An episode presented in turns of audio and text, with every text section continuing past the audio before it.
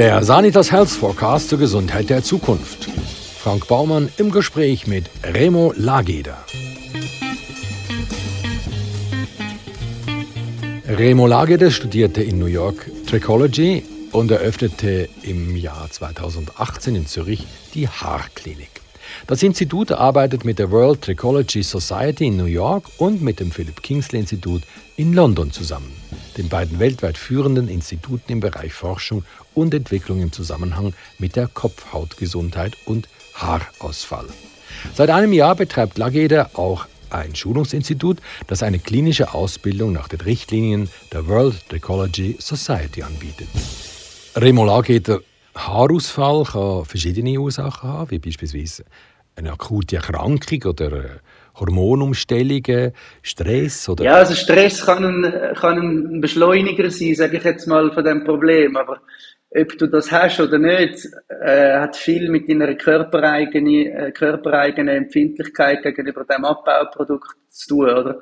Also klar, eben, es gibt die genetische äh, Prädisposition, oder, wo, ob man das in der Familie hat, wenn man jetzt sage jetzt mal, vier Geschwister, die hat, Beispiel alles Männer, die haben alles Problem, der Vater hat das Problem, Mutter auch, mit dem, ähm, dann ist die Wahrscheinlichkeit, dass es dich schon relativ früh trifft, ist recht groß. Oder wenn man jetzt aber auch niemand in der Familie hat und auch Generation weiter niemand hat, das sehen wir auch öfters, heißt das nicht, dass man äh, ausgeschlossen ist von dem. Äh, es ist aber nicht so, dass bei den Männern jetzt das eigentlich durch äh, äußere Einflüsse wie Stress und so weiter verursacht wird, sondern eher, dass wenn man jetzt das hat, das fängt an und dann hat man jetzt, sage jetzt, akute Stresssituation, längere Zeit, dass es dann schneller voranschreitet, ja. Bei den Frauen ist es wieder eine andere Geschichte, oder auch dort sind sehr viele betroffen. Also es sind da bei den Frauen, sagt man so, ab Mitte 40 ist dann auch bald schon mal die Hälfte, die betroffen sind von dem, das wissen viele nicht. Äh, dort wird es meistens eigentlich durch hormonelle Umstellungen ausgelöst. In den meisten Fällen äh, irgendwann dann Menopause, das ist dann später, aber bei vielen auch schon äh, Schwangerschaft oder äh, ein Verhütungsmittel, das man mal neu nimmt oder eins absetzt, wo dann das kann auslösen, weil dann vorübergehend äh, die männlichen Hormone äh, ins Übergewicht kommen und, und dann eben das DHT ins Spiel kommt. Oder? Welchen Einfluss haben denn Vitaminmangel oder Eisenmangel? Ja, das hat einen Einfluss. Das ist auch etwas, was wir bei uns immer abklären. Aber dort führt es, wenn dann, zu einem diffusen Haarausfall. Oder ein diffuser Haarausfall ist wieder eine andere Geschichte. Das heisst, dort verlierst du dann meistens so über drei Monate ganzheitlich, also überall, sehr viel Haar pro Tag. Also das sind in die Momente, das sind vor allem Frauen betroffen von dem, wo, wo die Haare nur noch so kannst rausziehen kannst. Aber das ist nicht der kreisrunde Haarausfall? Nein, nein. Der kreisrunde Haarausfall ist ist separat. Eben die, die zwei Hauptarten, das eine, das Genetische, ist das, was am meisten vorkommt, eben etwa die Hälfte der Frauen, 80 Prozent der Männer im Verlauf des Lebens. Das zweite ist dann eben der diffuse Haarausfall, ähm, wo vielleicht durch ein Medikament, durch eine Stresssituation, durch einen Nährstoffmangel, äh, hormonelle Umstellungen und so weiter ähm, kann verursacht werden. Oder? Kann man den Haarausfall eigentlich stoppen? Ja, das kann man. Also es kommt natürlich darauf an, welche Art, oder? Also es gibt da noch ein paar sage jetzt mal, wildere Arten von Haarausfall, wo, wo dann schwierig sind. Das sind die, die vernarbenden Alopezien, die sind aber sehr selten. Die zwei, die ich erwähnt habe, also der genetische Haarausfall und auch der diffuse Haarausfall, die kann man stoppen, oder? Beim Genetischen ist es aber halt so, weil man das nicht kann heilen, also man kann ja die Überempfindlichkeit, die genetische, die kann man nicht loswerden, ist es so, dass die Sachen, die helfen, die halten das einfach auf. Die können, äh, die Paarsituation kann sich auch verbessern nach so einem initialen Behandlungszyklus. Man muss dann aber dranbleiben. Oder wenn jetzt jemand zu uns kommt mit einem genetischen Haarausfall und wir machen vier Monate so einen Behandlungszyklus, eine Behandlung und der hat dann mehr Haar, äh, wenn der nachher wieder aufhört mit diesen Sachen, dann wird es mit der Zeit wieder schlechter. Oder? Beim diffusen Haarausfall ist das eine andere Geschichte. Dort äh, wachsen die Haare oft selber wieder zurück. Also wenn man jetzt reinen, sagen wir, man hat eine Vollnarkose gehabt, es kommt zu einer Störung im Haarzyklus, also eben so einen diffusen Haarausfall, äh, dann verliert man sehr viel Haar über drei Monate. Das hört dann aber in den meisten Fällen auf und die Haare wachsen zumindest teilweise dann auch wieder zurück. Äh, aber auch dort kann es zu einem chronischen Haarausfall, also zu einem chronischen diffusen Haarausfall werden und dann macht die Behandlung auch Sinn. Oder? Dort ist es dann aber endlich. Oder? Der genetische Haarausfall fängt am Scheitel an. Ja, wo ist denn der Scheitel genau? Links oder rechts oder in der Mitte? Das ist einfach in der, kannst du sagen, in der Mitte vom Oberkopf. Der Scheitel, das Muster mit dem Scheitel, das ist bei den Frauen, oder? Wo das Problem haben. Bei den Männern ist es Keimratsecken und Tonsur. Äh, also das heißt eben, als Mann merkst du es als erstes da oder da hinten. Bei den Frauen merkst du es auch entweder da oder im Scheitel. Also es ist ein anderes Muster bei den Frauen. Es gibt aber auch Männer, die das weibliche Muster haben, eher selten, aber ja. ja, also gerade als Frau mit langen Haaren kannst du den Haarausfall am Schädel ja eigentlich gut kaschieren. Ja, kannst es kaschieren, oder? Also kannst du die Frisur anders stylen und dann siehst du es nicht, aber äh, oder das ist gleich nicht befriedigend für eine Frau, oder? Dann hast du ja die Situationen, vielleicht gehst du ins Meer, gehst du baden, oder? Äh, und dann hast du die Haare hast du nicht immer perfekt gestylt. Und auch unabhängig jetzt eben vom Erscheinungsbild für, für die Außenwelt ist es, ist es dann gleich irgendwie ein psychischer Druck, oder? Es klingt jetzt blöd, ich bin eigentlich sicher, oder bei mir, wo das angefangen hat, und das ist ja noch relativ früh gewesen, ich kann mich nicht erinnern, also an wenige Situationen erinnern in den letzten sieben Jahren, wo ich, wo ich mir so viel Gedanken über etwas gemacht habe, oder? Und das habe ich bei mir selber auch schon gemerkt, als Mann, was das für ein Leidensdruck kann sein, oder ich bin dann rausgelaufen, wenn die Sonne geschonen hat, habe ich Angst gehabt, Scheiße, man sieht mir irgendwie auf den Kopf, wenn ich gekocht bin am Tisch, und Leute oben durchgelaufen bin, äh, gelaufen sind, habe ich auch das Gefühl gehabt, Scheiße, äh, die sehen wir ja jetzt genau äh, auf meine Matte drauf. Oder eben, wenn ich ins Wasser bin, habe ich dann die Haare nicht nass gemacht und so, weil man es dann halt besser sieht. Also eben, ich habe die, die ganze Erfahrung halt selber gemacht und durch das ja, kann ich es mega nachvollziehen. Wie es für Frauen ist, ja, kann ich schlecht nachvollziehen, aber es ist sicher noch viel schlimmer als als es für uns ist. Oder? Bevor wir jetzt auf Minoxidil und Laser kommen, vielleicht noch schnell einen Blick auf zwei, drei verbreitete Massnahmen. Fangen wir gerade an mit Shampoos mit Wurzelextrakt. Schlussendlich ist es völlig egal, was in einem Shampoo drin ist. Das Problem ist beim Shampoo, dass es nur für sehr kurze Zeit auf der Kopfhaut drauf ist und dann wäscht man es ab.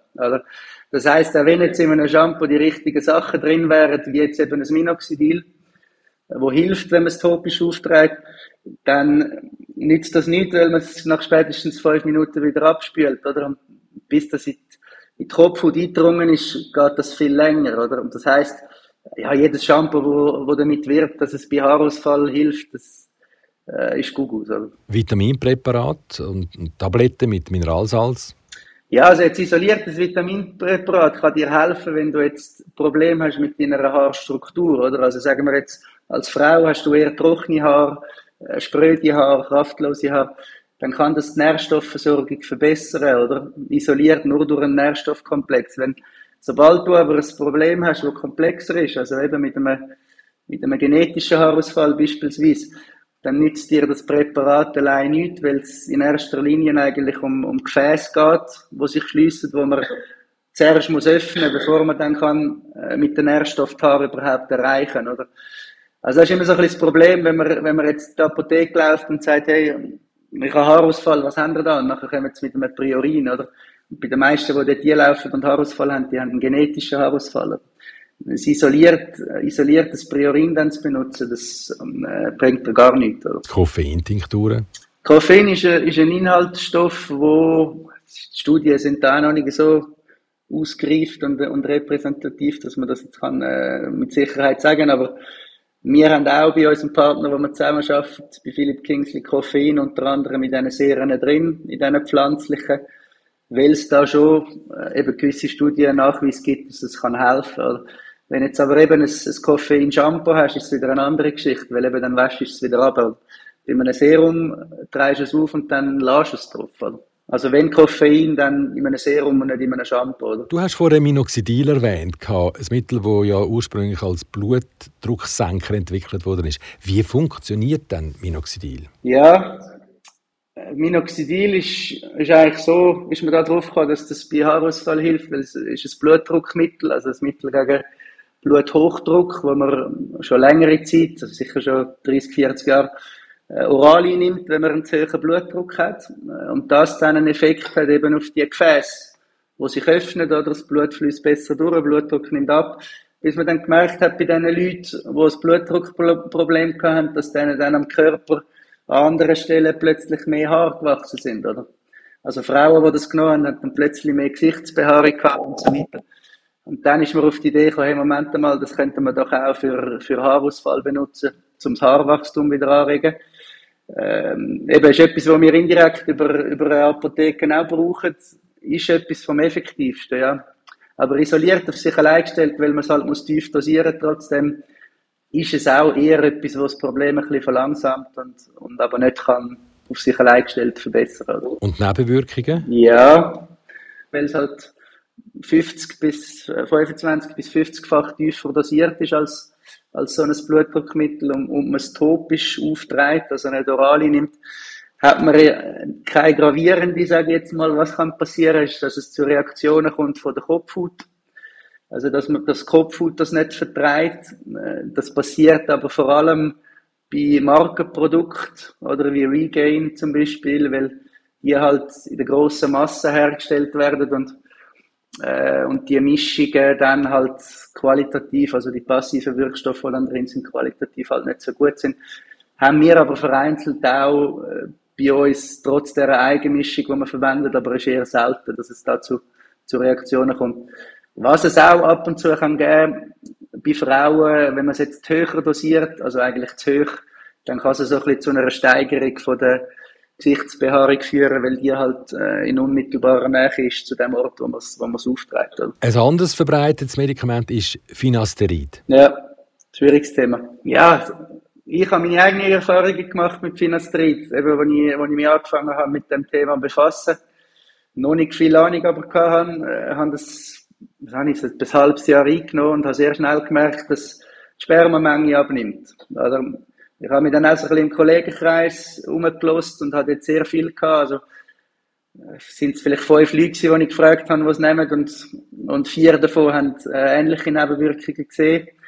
Der eine sogar gesagt, dass er es abgesetzt hat und nachher psychische Probleme bekommen hat, oder? Das ist das Postfinasterid-Syndrom. Äh, hat man lange in der Schweiz im grossen Stil abgegeben, oder? Mittlerweile ist es aber in vielen Ländern, gibt da gibt Sammelklagen und so weiter, viele Länder, die es schon ganz verboten haben. In der Schweiz wird es immer noch vereinzelt abgegeben. Ähm, ich tue immer äh, dagegen reden. Also, ich finde, es ist ein Zeichen, oder? Aber wenn jetzt einer kommt und sagt, hey, er nimmt seit 15 Jahren, hat jetzt keinen Kinderplan mehr, äh, und sagt, hey, ja, ich vertrage es ja gut und so weiter, dann, äh, dann sage ich mir nicht, hey, jetzt musst du das unbedingt absetzen, oder? Weil dort hast du dann vielleicht auch wieder Risiken mit dem, mit dem Postfinalstreitsyndrom. Aber, aber dass man das jetzt vor allem als junger Mann anfängt, nein, halte ich für äh, gefährlich. Dann vielleicht noch PRP. PRP äh, ist das Platelet-Rich Plasma, oder? das ist so eine Eigenbluttherapie, wo man eigentlich, also wo es im Beauty-Bereich kommt, bei, bei Falten und so weiter, Vampire Lifting sagt man dem, äh, bei den Frauen.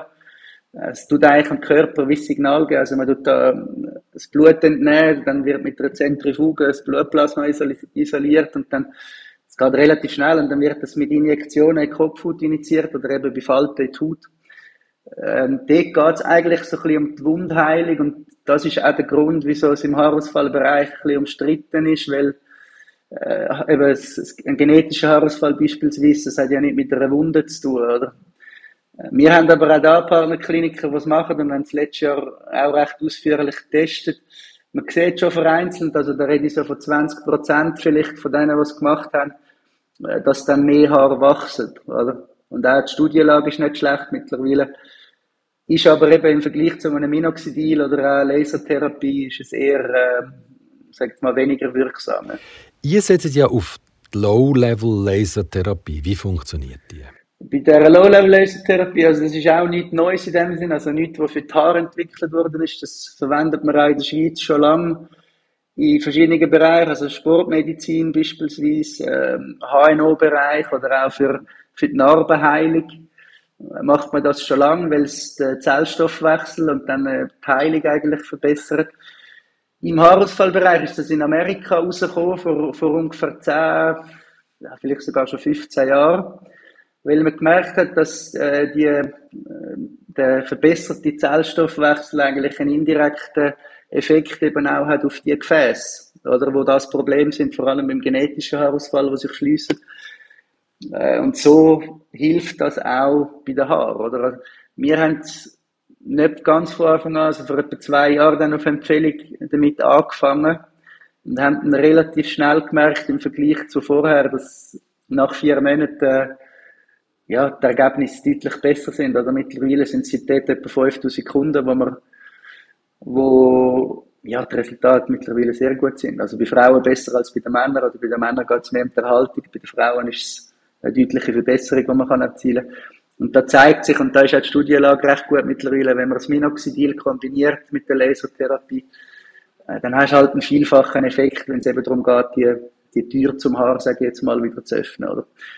Wichtig ist bei der Lasertherapie, dass, dass die Haarfollikel noch intakt sind. Oder? Das heißt, wenn du kahle Stellen hast, eine Glatze hast, dann nützt das Licht nicht. Das ist aber das Gleiche mit einem Serum, mit einem Finastri. Also es hängt alles davon ab, dass die Follikel noch intakt sind. Oder? Beim Laser kann es aber auch ein Problem sein, wenn du jetzt extrem dichte Haare noch hast. Also wenn das Licht, das ist ja nichts anderes als Licht in einem höheren Nanometerbereich, äh, gar nicht an die Kopfhaut ankommt, weil du halt eben noch sehr dichte Haare hast, dann nützt dir so eine Lasertherapie nichts, oder? Äh, bei uns ist es aber so, und das macht ja auch Sinn, wenn man überlegt, dass die meisten Kunden, die so eine Behandlung anfangen, die haben noch Haar, also die haben noch aktive Follikel. Und die haben dann mehr so viel, dass jetzt die Lasertherapie nicht an den Kopf gelangt. Also die meisten Leute kommen so, wenn man sagt Stufe 1 bis 10, Haarausfall, 10 ist eine Glatze, die kommen so bei der Stufe 2 bis 4, äh, kommen die zu uns, oder? Und das ist eigentlich der Zeitpunkt, wo man noch kann reagieren, oder? Wo dann eben die, die Kombi auch sehr gut hilft, oder? Aber eben, man muss sich bewusst sein, das sagen wir auch offen, dass das dann, äh, ich sage jetzt mal, eine lebenslange Geschichte ist. Oder? Also man muss das so lange machen, wie man, wenn es jetzt genetisch ist, wie man äh, die Haare will behalten. Oder? So, jetzt haben wir dann, glaubst alle gängige Methoden, außer die Mikropigmentierung. Was bitte ist Mikropigmentierung? Äh, Mikropigmentierung ist wieder eine andere Geschichte. Also das ist eine kosmetische Lösung, wo man eigentlich mit Farbe Ähnlich wie bei äh, Tätowierungen, nur nicht in drei Hautschichten, sondern in zwei Hautschichten. Äh, der Ansatz, äh, sage jetzt mal, fälscht, oder? Also man tut dann die einzelnen Punkte, wo wenn man sich jetzt die Haare abrasieren und noch volles Haar hat, wo man hat auf den Kopf und tut man simulieren mit dieser Farbe, oder? Und so entsteht dann das Bild von dichtem Haar. Aber das funktioniert natürlich nur, wenn man eine, eine Glatze trägt oder bei Frauen äh, zur Verdichtung macht man es manchmal auch. Also wenn man jetzt als Frau am Scheitel, was ja das typische Muster ist beim genetischen Haarausfall, so eine Ausdünnung hat und Kopfhaut durchschimmert, dann kann man mit der Pigmentierung drunter äh, das Haarbild auch verdichten. Oder? Da gibt's ja auch so, äh, ich weiß nicht, ob du das kennst, also so Haarpulver, wo du kannst dir so Streuhaar auf, auf Kopfhaut streuen, wo dann eigentlich den gleichen Effekt hat. Also du tust dann wie Kopfhaut bedecken halt mit, mit deiner Haarfarbe, oder? Und so sieht man Kopfhaut nicht mehr. Das ist eigentlich das, was Pigmentierung macht. Ja. Ich, ich, vermute mal, dass Männer einfacher mit dem Haarausfall zu schlagen kommen wie Frauen. Ja, definitiv. Oder? Wir haben da viele Fälle bei uns. Oder ich kann dir jetzt ein Beispiel auch sagen von letzter Woche, wo eine Kundin gekommen ist, die äh, an einer Chemotherapie dran ist, wegen, wegen einem recht harten Krebs, wo auch äh, ja, ihre, ihre Lebenserwartung schon wissentlich schon einschränkt, wo aber ein vieles größeres Problem damit hat, dass ihre Haare ausgehen. Oder? Also das, was sie zur Verzweiflung bringt, ist nicht, dass sie jetzt äh, einen Krebs hat und an einer Chemo dran ist, sondern dass sie ihre Haare verliert. Oder? Auch schon viele Kunden, Kundinnen gehabt, aber auch Kunden, die dann äh, eben da hocken und man redet über das Thema und dann äh, brechen zusammen plötzlich oder sie sehen das auf der Mikrokamera, wie das aussieht auf der Kopfhaut und dann äh, werden sie plötzlich ganz fahl im Gesicht und ja, also da erlebst du äh, erlebst ganz, ganz schlimme Szenen. Und das ist schon so, für Frauen ist das sicher wichtiger, oder? Das ist ein Statussymbol, ein Sexsymbol, hat auch viel mit der, mit der Psyche zu tun. Äh, es ist aber auch für Männer, je nachdem, äh, ein grosses Problem. Also wir haben auch viele Beispiele, wo sage jetzt mal, äh, ein Landwirt aus dem, aus dem Berner Oberland, wo sich noch nie gekümmert hat, wie er angezogen ist oder was er jetzt für Hosen, Shirt, was er immer anhat, also kümmert sich nicht viel um sein Äußere. Wenn er aber seine Haare verliert, dann reagiert er, oder? Äh, und da merkst du halt einfach, dass die Haare nicht einfach nur irgendwie ein Körperschmuck sind, sondern schon ist wie ein Körperteil, oder? Oder abstirbt. Also das für viele. Das ist jetzt nicht bei allen so, oder? Aber vor allem bei den Frauen ist das halt nochmal ein anderes Thema. Oder? Und das merken wir auch daran, wie, wie früh die reagieren oft schon. Ja, und dann machen natürlich einfacher wie der Alain Berset oder der Bruce Willis rumlaufen. Wie eine Frau. Ja. Ich denke, das sind nur ganz, ganz wenige starke Frauen, die sagen, okay, äh, jetzt glatzen. Ja, das ist so. Machen aber Frauen auch nur dann, wenn ihnen nichts mehr anderes übrig bleibt, sage ich jetzt mal. Oder? Also eben, ich finde das super, wenn man, wenn man da dazu steht, wenn einem nichts anderes übrig bleibt, nicht falsch verstehen, aber dass es jetzt Frauen gibt, die sagen, ähm, hey, ich will, ich würde meine Haare nicht mehr zurückwählen, auch wenn ich es jetzt gratis äh, per sofort zurück haben das glaube ich nicht, oder? Weil, ja, die Haare sind etwas Wichtiges. Man kann, ähm, wenn man, ich sage mal, durch Veränderungen durchgeht, im Leben älter wird, man kann, mit den Haaren kannst du am meisten bewegen, es, wenn es um deine ich sage jetzt mal, das Äußere halt geht. Oder? Und das hat eben auf, auf die Psyche auch einen, einen enorm grossen Einfluss. Oder? Tun ihr Kundinnen oder Kunden dann eigentlich einmal eine Haartransplantation empfehlen? Ja, machen wir, machen wir aber nur dann oder empfehlen wir eigentlich nur dann, wenn es zu weit vorgeschritten ist. Oder? Also das Problem bei einer Haartransplantation, was viele nicht verstehen, ist, es ist wie ein Gärtchen flicken. Oder? Also sagen wir, du hast jetzt da vorne Keimratzecke, die noch will auffüllen, oder? Dann machst du das. Das Problem, das du hast, der genetische Haarausfall, der schreitet aber weiter fort. Das heißt, du hast zwar da vorne ein Haar, das du eingesetzt hast, hast es dann aber irgendwann in der Mitte vom Oberkopf oder in der Krone nicht mehr, oder? Das sieht ja dann auch komisch aus. Das heißt, du musst dann wieder und wieder gehen, bis dir irgendwann die Haare hinten auch ausgehen. Also, du hast nicht unendlich Spenderhaar. Das heißt, eine Haartransplantation macht eigentlich nur dann Sinn, wenn du parallel etwas machst, um den Rest von deinen Haaren zu halten, oder? Oder wenn es jetzt zu weit vorgeschritten ist, also schon weit vorgeschritten ist, äh, sag mal, du hast jetzt schon komplett abgeschlossen, äh, die Tonsur ist komplett kahl und du hast genug Spenderhaar, um das auffüllen. Das ist aber sehr selten, oder? Also wir haben etwa 150.000 Haare auf dem Kopf und um den ganzen Oberkopf auffüllen, bräuchtest du, also dicht auffüllen, bräuchtest du 20.000, 30.000 Grafts, oder? So also ein Graft hat zwei, drei Haare drin. Und die Menge, die man transplantiert im Normalfall, das ist so zwischen 1000 und, und 5000, oder? Also ein Viertel von dem nicht einmal, was es eigentlich bräuchte, zum, zum den Oberkopf auffüllen, oder? Also es ist so ein bisschen, ja, kann sinnvoll sein, vorübergehend, wenn man parallel schaut, dass man den Rest von der Haare behaltet, ähm, noch sinnvoller ja, kommt auch immer so ein bisschen auf die Stelle drauf an, wenn man es vorne macht, beispielsweise bei der Haarlinie und, und eher dunkles Haar hat, so wie ich, sieht es oft halt so ein bisschen unnatürlich aus. Also es ist sehr situativ und ja, vereinzelt, also wir beweisen vielleicht so, so 20 Leute pro Jahr an unseren Partner äh, in Lenzburg. Äh, ja, und die sind dann auch happy. Die Drafts, die nimmt man ja aus dem unteren Hinterkopf, also ja. man tut sie dort rausstechen und vorne wieder einsetzen. Genau, ja. Das heisst dann aber auch, dass man zwingenderweise Glatze rasieren muss. Ja, das ist aktuell noch so, obwohl sich da etwas am tun ist. Es gibt jetzt einen in Österreich, wo der erste ist europaweit, wo, soviel ich weiß, wo Longhair-Transplantationen macht. Das heißt, die haben eine Technik entwickelt, wo du eben die Haare im äh, Entnahmebereich und auch im, im Bereich, wo das gespendet wird, nicht musst rasieren. Das heißt, du kannst deine Haarlänge behalten, das wird rausgenommen.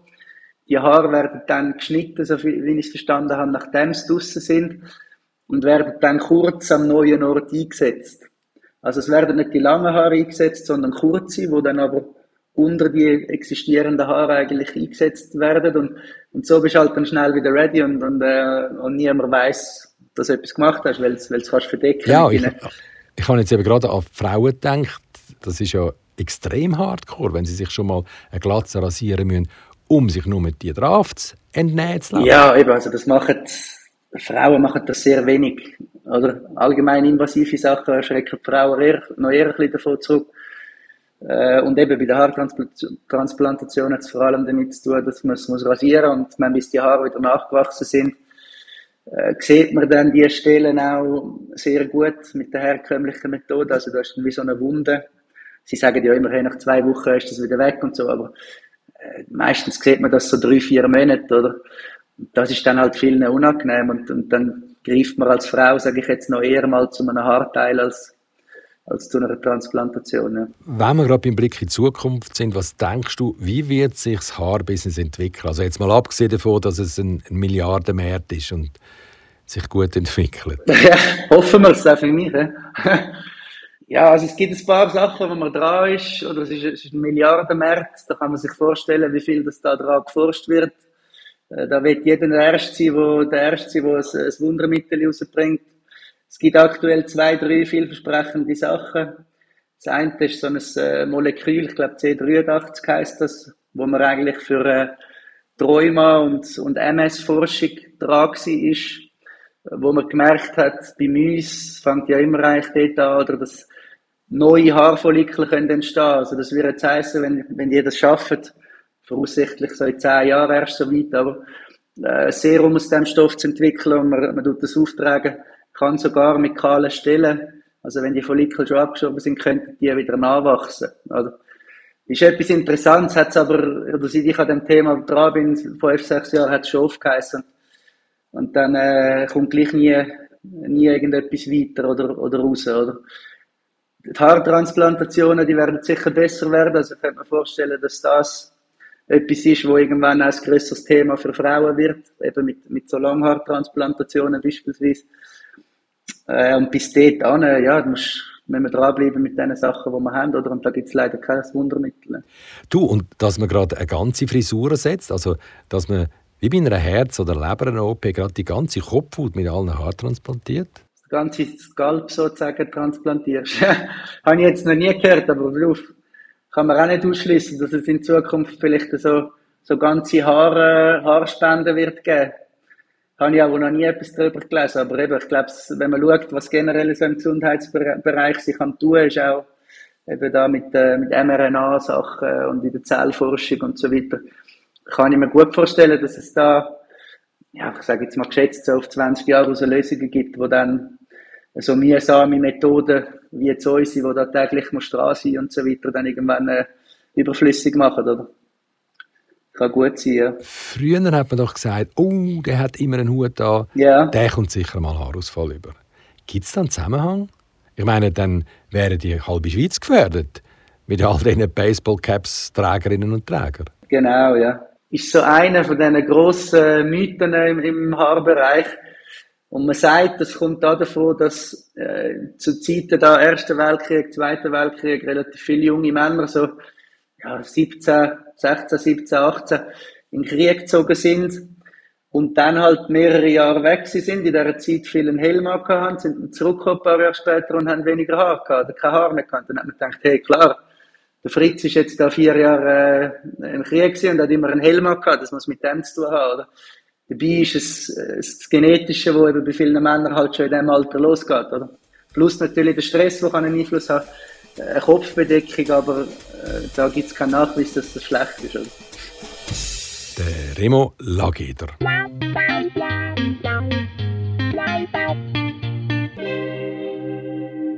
Wenn Sie mögen, was Sie hörten, abonnieren Sie uns und bewerten Sie uns und empfehlen Sie uns fleißig weiter. Ja, und den Bestseller Sanitas Health Forecast, den gibt's überall dort, wo es gute Bücher gibt.